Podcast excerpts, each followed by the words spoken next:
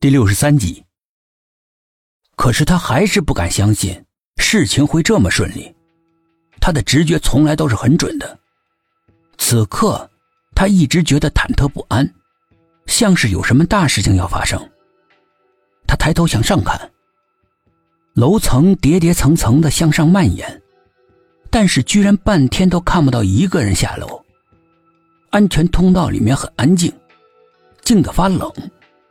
就像是冷气四溢的冰窖。苏应真狠狠的闭上眼睛，再猛地睁开，再次仔细打量着四周。然而，仍旧是找不到一丝不正常的地方。太正常了，反而显得很不正常。他顾不了许多，推开沉重的安全门。外面，不远处。小区的一群老太太正在打着太极，缓慢的动作看上去张牙舞爪的。苏应真突然发现，自己看什么都很怀疑。这到底是怎么了？天仍然是阴沉沉的，每个人看上去都是灰蒙蒙的，带着点鬼气。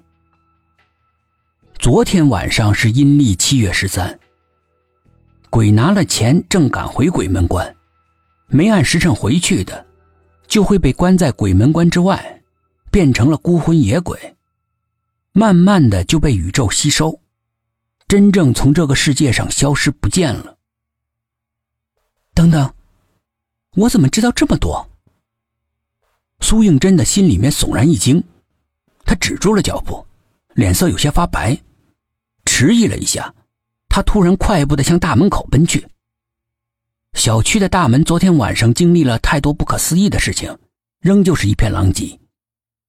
经过小区大门的时候，苏应真与一辆黑色的小轿车擦身而过，他骤然刹住步子，猛地回头凝视着那个小轿车。刚才他感觉到那辆车里面发出了阴冷的杀气，带着浓浓的死亡的气息，仿佛死神降临。他想看清楚车牌号码。一阵怪异的风吹过来，好巧不巧的吹起一张报纸，正好盖在那辆车的车牌上。这个车里面究竟坐的是谁呢？苏应真想要跟过去看看，却发现大哥的车从地下车库缓缓的开了出来，他只得放弃了跟踪那辆神秘的小轿车，转而去跟踪大哥。他急匆匆的拦了辆出租车，对司机说：“快跟上前面那辆车。”司机大哥笑得很暧昧，又是正式抓小三啊！这个社区是个高档社区，经常会上演正在满世界抓小三的戏码。这一代揽客的的士也就见怪不怪了。那个司机通过后视镜看了看苏应真，脸上显出了狐疑的神色。哎，美女，你看上去不像是结了婚的样子，怎么会？说着说着，一副恍然大悟的样子。哦，知道了，你是在抓未婚夫，对不对？苏应真无心理会司机，只能是勉强的笑笑，两只眼睛紧紧的盯着前面大哥的车子。大哥似乎是觉察到有人跟踪一样，左拐右拐的不停的拐弯，就好像很迫切的想甩掉苏应真乘坐的出租车一样。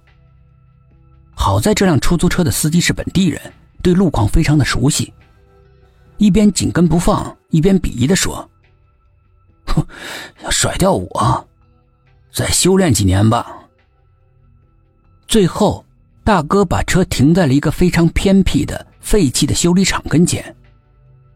苏应真的心里面充满了疑惑：大哥为什么会来这里呢？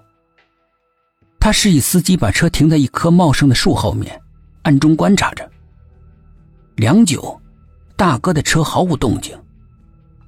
哎呀，还要等多久啊，美女？司机有点不耐烦了。苏应真连忙从车上下来，顺手甩给他几张红红的票子。还没找钱给你呢。苏应真慌忙的摆摆手，示意他别叫那么大声。